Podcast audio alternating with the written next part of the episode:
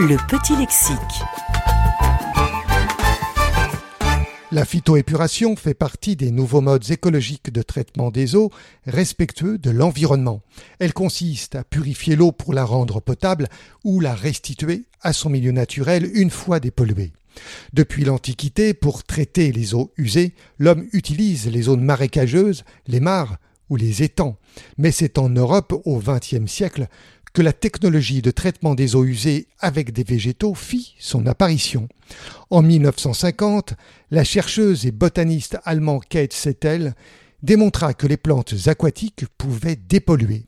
Elle avait observé le processus épuratoire naturel des rives plantées de végétaux aquatiques.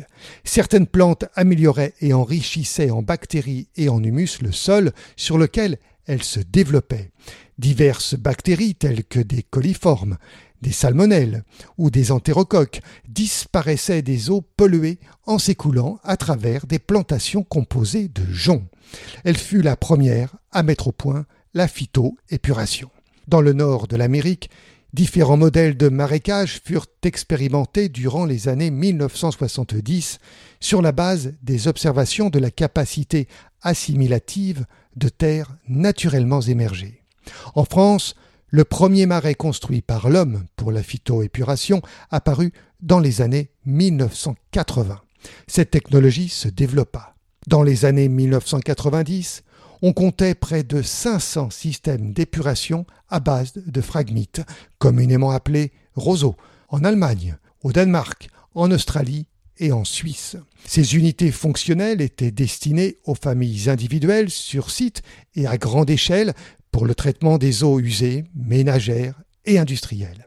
À cette période, 60 furent réalisés au sud des États-Unis. Aujourd'hui, on trouve des bassins d'épuration biologique dans une cinquantaine de pays au monde.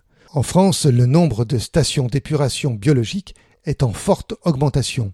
On en comptait 10 dans les années 2000, 1000 dix ans plus tard. Actuellement, la demande pour ce type de station d'épuration est forte. Il s'agit d'une technologie fiable et simple d'exploitation, facilitant la gestion des bouts d'épuration.